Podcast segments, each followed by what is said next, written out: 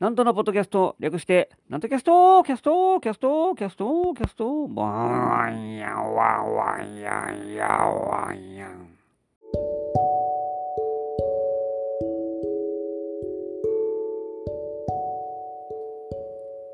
はい、皆様、明けましておめでとうございます。上方講談会の宮根誠二こと、客道なんとでございます。本年もどうぞよろしくお願いいたします。皆様、お元気でいらっしゃいますか？ついに年が明けましたね。ええどんな年末年始を迎えられましたでしょうか穏やかに迎えた方、そうでない方もいるかもしれませんが、え何も穏やかが、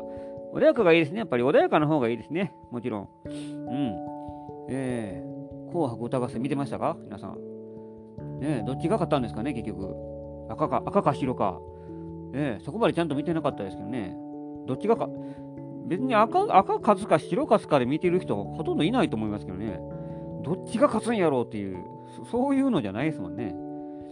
あの、うん、どどうでもいいんですけどね、勝ち負けって。それでも、あ体操に優勝旗とかありますからね、紅白歌合戦って。えーまあ、歌合戦いうぐらいですから、どっちかを勝たさないといかんってなもんでしょう。両方優勝というわけにいかんないですいかいかないですもんね。ねえ、今年も盛り上がりましたね。ええー、やっぱりあれを見ないとね、風物詩ですからね。ええー、それから、お正月になると、やっぱり箱根駅伝を見たくなるもんですよ。ええー、あれもいいですね。なんか関西にいるけど、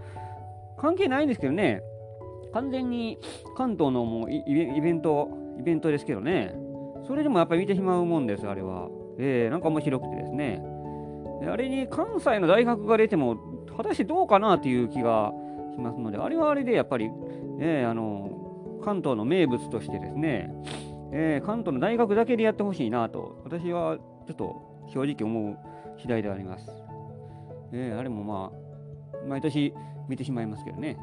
うん、年末年始はまあテレビ、えー、見る人も多いでしょう。どっか行く人もいるでしょう。私はあれですよ。ウィーンフィルニューイヤーコンサート見てましたよ。ここ最近よく見てますね、あれ。ラテツキー行進曲ですね、やっぱり。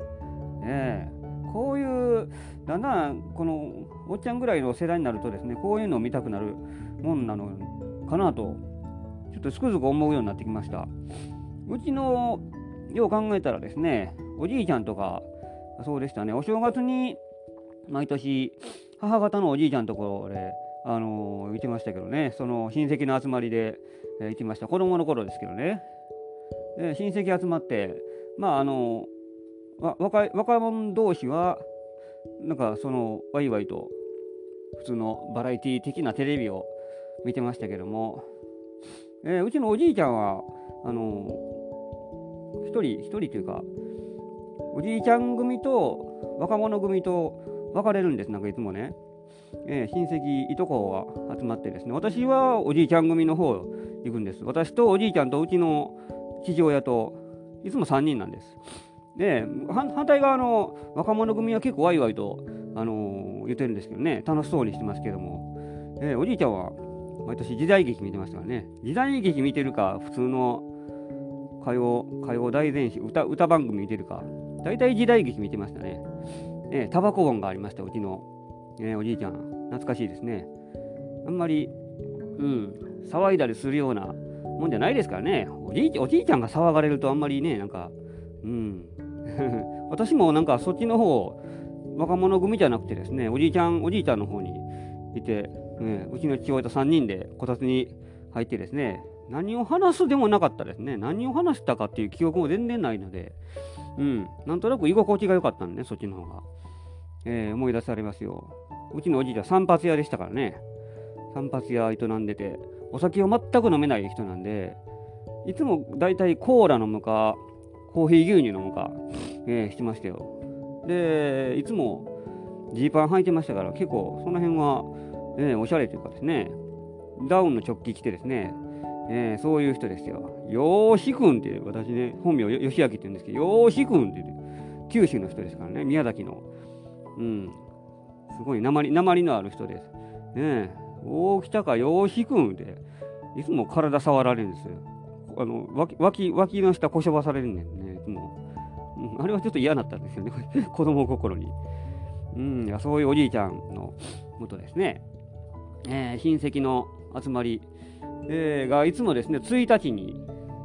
正月行ってまして、2日はその父親方の、えー、親戚の集まりで、えー、また新年会、えー、行っておりましたね。これまあおばあちゃんの家なんですけども、あのおじいちゃんはもう私の生まれる前に亡くなったので、えー、おばあちゃんが中心に、えー、またその父親の、うん、親戚一同集まってという感じでありました。いやー、本当にね、賑やかでしたけどね、父親の方は、ちょっとなんか厳かな感じですね。そんまり子供が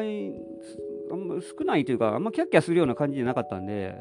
え私と同世代の人があんま少なかったんでね、だから、いとこでもちょっと年上のいとこだったり、えー、したので、大人ばっかりだったんでね、ほんで。うん、で、まだちょっと年の離れた、えー、下の方の、まあ、いとこの、えー、人とかね、そういうのでしたから、うん、あんまり話合わんなという感じだったんでね、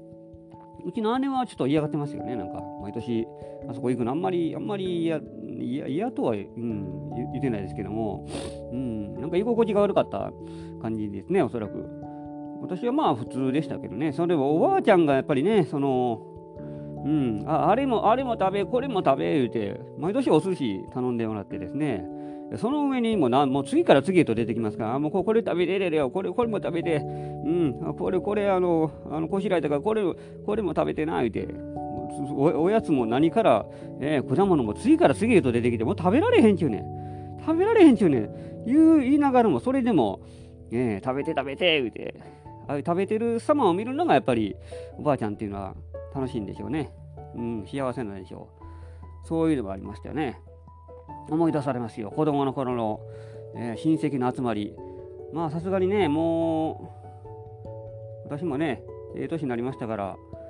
逆に今度はお年玉お年玉をあげなきゃいかんぐらいの、あのー、年齢になってきましたけども、いまだにお年玉をもらう方ですからね、ええ加減にせえと、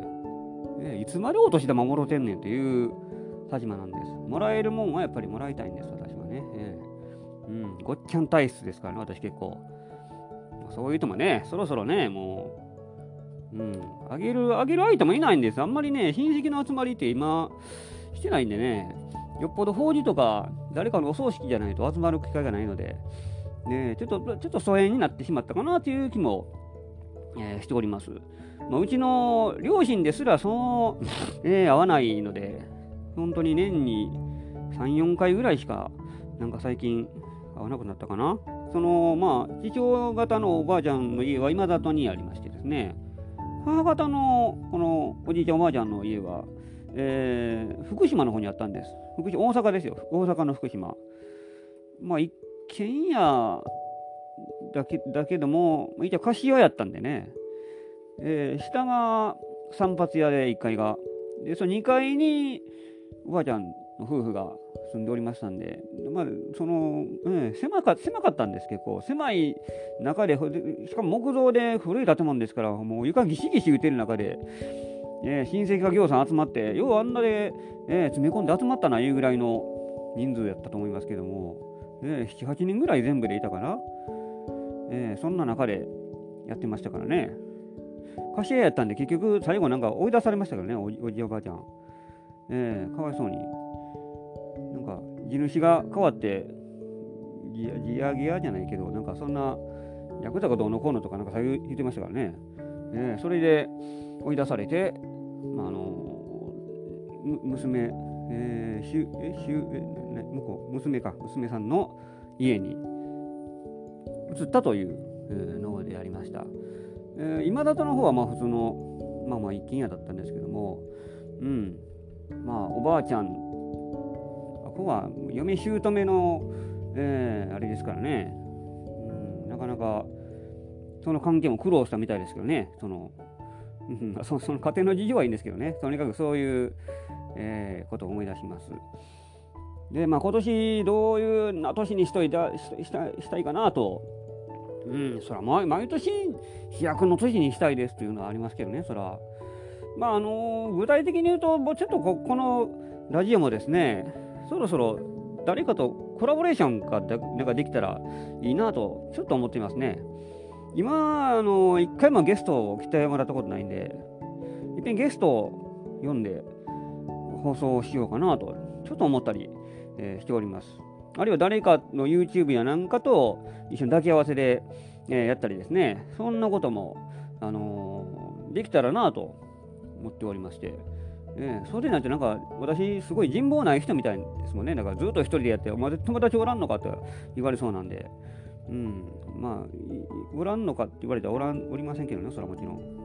うん、おらん中でももうちょっとなんかあるあるかなと思ってですね、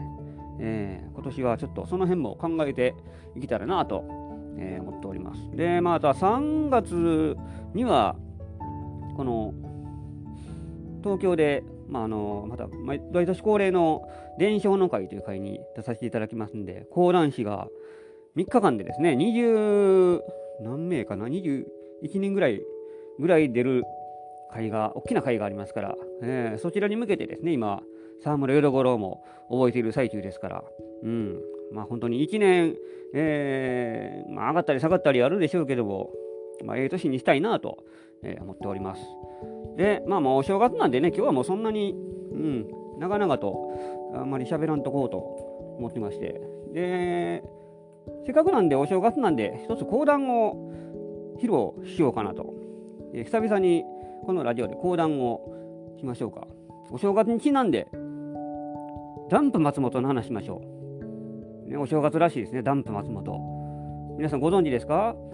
昭和世代の人にはもう知る人ぞ知る、ね、クラシカルズとの名勝負が蘇りますよ、ダンプ松本。今でもね、現役で、えー、されてますからね、ダンプ。私のが、あの、こしらえました、この講談。プロレス好きの私にとっては、ダンプ松本は、その、まあ、あの、うん、さすがに見なかったですけども、テレビでは。テレビでやってたはずかな？やってたと思うんですけども、やっぱ男子男子プロレス、市場主義やったんでね、昔は。えー、全日本プロレスが大好きだったんで、えー、でも、この、だんだんですね、プロレスもずっと見ているようになってるという女子プロレスも、えー、あのこう興味が湧くようになってきたんです。この間もスターダムを見に行きましたからね、女子プロレスの。今はもう時代がちゃいますからね。昔みたいにほんまにダンプとか、ああいう、ね、ダイナマイト関西とか、そんな人もだいぶ少なくなってきましたから、アジャコングとかね、ああいう体のでっかい、でっかい人、女性でもでっかい体の人が少なくなりましたから、えー、今は岩谷真由とか、えー、あるいはジュリアとか、えー、わかりますか？わかんないですよね。鹿島咲とかね。えー、結構綺麗な人が多いんでね、やっぱり綺麗やけども、あの動きのキレが素晴らしい。ね、キックの蹴りの威力がすごいとかですね、鋭い蹴りを入れるとか、えー、やっぱそういうのが動きのキレで勝負する。まあ男子もそうですけどね、男子プロレスも今はそんなに体の大きい選手というのはだいぶ少なくなりました。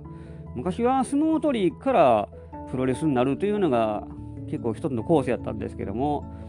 最近相撲取りやがらっていうのが結構だいぶ減りましたからね。えー、あけぼの、あけぼのも一応プロレスラーにはなりますけどね、それそれぐらいのめちゃくちゃでかい、化け物みたいな選手がさすがにいなくなったなと。まあ、あの男子も女子も共通して言えるのは結構アスリートの体型になってきたような感じがいたします。その見栄えとか、うん、見栄えというかね、その一昔前は体は大きいけれども結構その分脂肪もだいぶ多いんじゃないかなという人が多かったです。まあ、特に、えー、男子だったらこの相撲取りの出身ですから、えー、脂肪もある程度必要だということですね、えー、やってたんですけども今はもう逆にもう余計な脂肪を一切もう抜いて全部全身筋肉ね、体の中も全部筋肉やという、極端に言ったらね、それぐらいの体脂肪率も徹底的に、えー、管理されてですね、もうシュッとした体の細いんじゃないかなと一見思うけども、ちゃんと動ける体にしているという、本当に、えー、オリンピック選手じゃないけども、あアスリート体型の、もうもうあもうこの辺でしときましょう。えー、今日はあんまり長々と喋ろ喋らないと思ってましたから、えー、早くダンプ松本話しろと、えー、お叱りの声もなく、それでは早速参りましょうか。ダンプ松本のお話でございます。どうぞ。埼玉は熊谷の松本家に生まれた松本薫。小さい頃から小太りであった。だがその生活は悲惨なもので父の五郎というのがとんでもない乱暴者酒を飲んで遊び回って家にも寄りつかず夜中に「おいあげろ帰ったぞあげろこらあげろ!」目を覚ました薫が「お母さん帰ってきてお父さんまたお酒飲んでたまに帰ってきたらこれなんだからお母さん寝たふりしてようよ。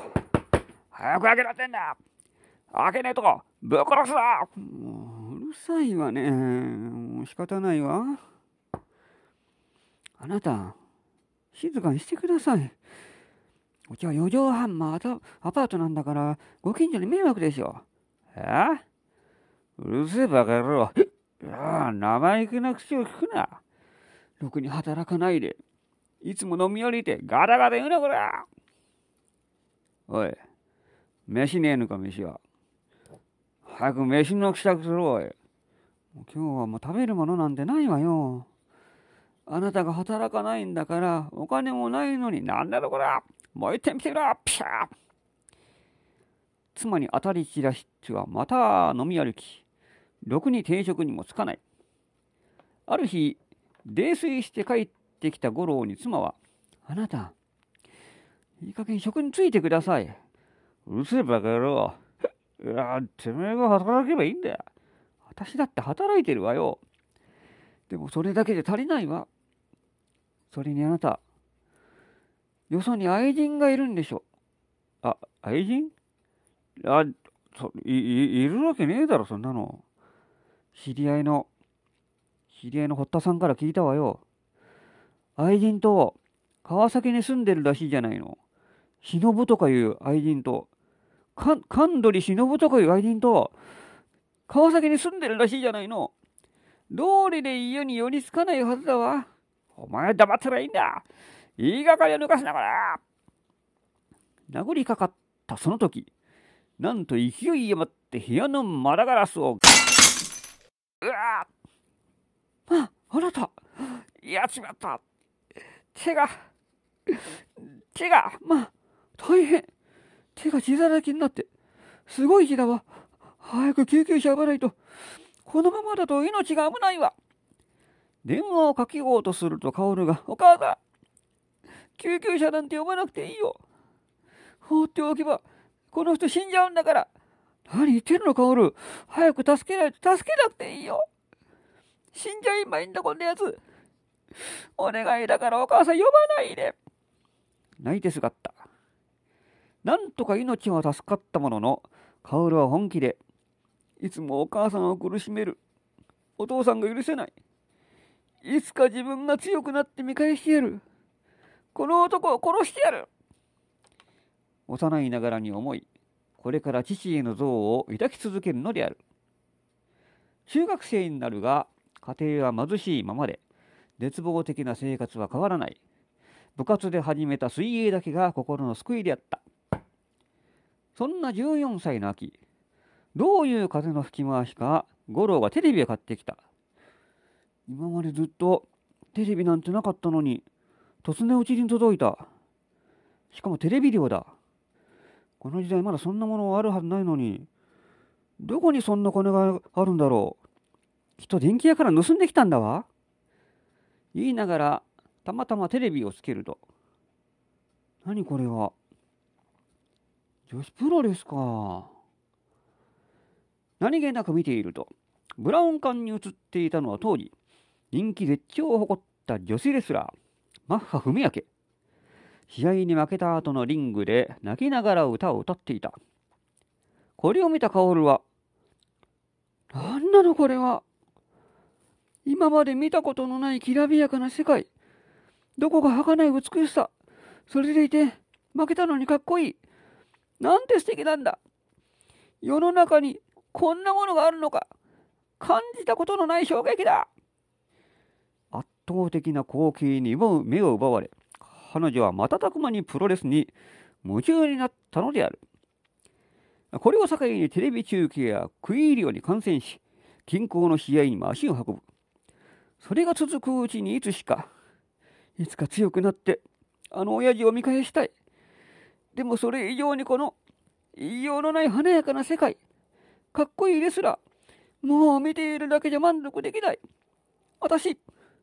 プロレスラーになりたい。絶望の中に見えた一つの光であった。そうしてこの後彼女が全日本女子プロレス全女のオーディションを受験し、やがてダンプ松本に変身をするという話へと続くのでありますが、ちょうど私の持ち時間が来たようでございますから、この続きはまたどこかでお話ししたいと思います。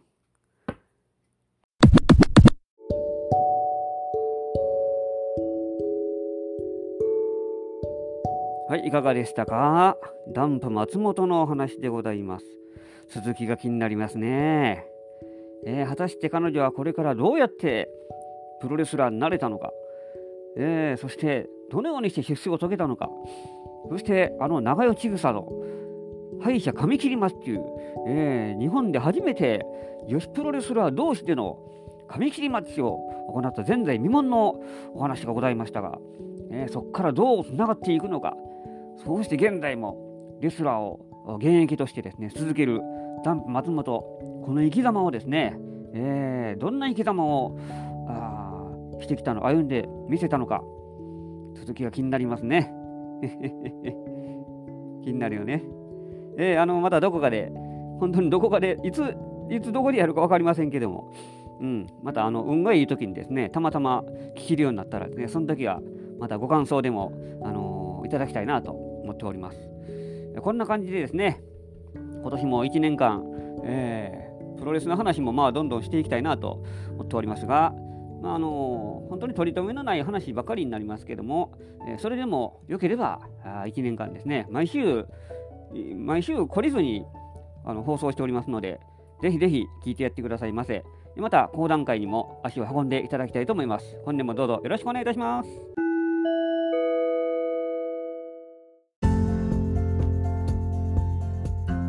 てなわけで今週もお送りしてまいりました、なんとキャストでございます。この番組では皆様からのご意見、ご感想、ご質問を募集しております。私のホームページ、曲のなんとオフィシャルホームページにお問い合わせフォームがございますので、そちらにお寄せくださいませ。で、告知がございます。1月16日月曜日、午後2時からです。月曜お昼寄せに出演いたします。平日のお昼会です。会場がこの花千鳥亭です。出演が私、なんと、それから桂三味さん、桂文五郎さん3人でお送りしてまいります。前より1000円、当日1200円となっております。で、次の日、1月17日火曜日、午後7時からです。なんと講談券を開催いたします。私の講談会でございます。会場が継ぎはぎそうです。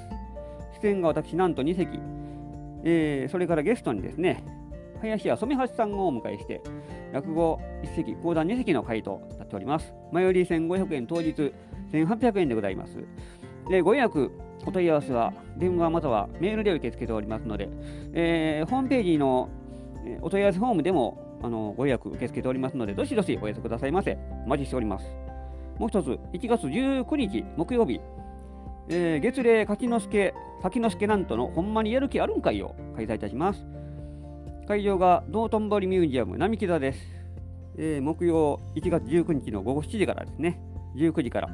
出演が滝之助さん、桂酒之助さん、で、極度なんと、私、落語と講談の一席ずつ、そしてお楽しみコーナーもございますので、お楽しみにしていただきたいと思います。こちらもご予約、えー、受け付けております。一応、料金は2000円となっておりますので、えー、ご予約の方でしたら、100円キャッシュバックをさせていただきます。こちらもどひどひお越しくださいませ。お待ちしております。てなわけで今週もお送りしてまいりました。次回もお楽しみにお相手は極道なんとでございました。